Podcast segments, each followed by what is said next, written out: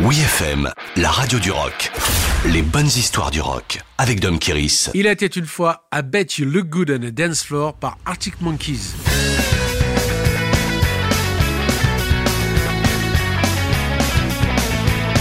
Paris réussi pour Arctic Monkeys dès le premier single I Bet You Look Good on a Dance Floor. Le titre énervé au Roland post-punk s'est placé directement à la première place des charts britanniques en octobre 2005.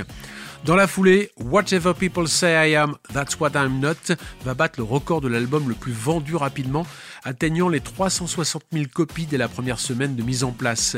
Des chiffres qui font rêver aujourd'hui, à une époque où Internet avait déjà son mot à dire puisque le groupe de Sheffield s'est fait connaître en offrant gratuitement ses démos sur leur page MySpace, le site précurseur du partage musical. Mais ce qui est avant tout remarquable est l'écriture d'Alex Turner. À tout juste 20 ans, le songwriter est adepte des phrases à rallonge comme s'il ne pouvait synthétiser toutes ses observations en un seul mot. Représentant d'une frange populaire des jeunes du Nord, Arctic Monkeys montre le vrai visage de l'Angleterre des années 2000, jusqu'à shooter un de leurs potes complètement bourré à 2h du matin après une virée des pubs payée par la prod pour la photo emblématique de l'album. Tu danses sur de l'électropop comme un robot de 1984 fait référence au groupe 1984 de John McClure, le frère du type sur la photo.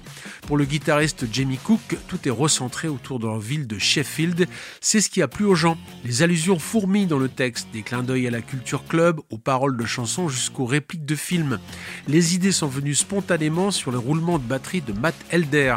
Ça devait être une sorte d'exercice, commente Alex Turner, qui en a fait l'une des chansons les plus brillantes pour DJ7 Rock.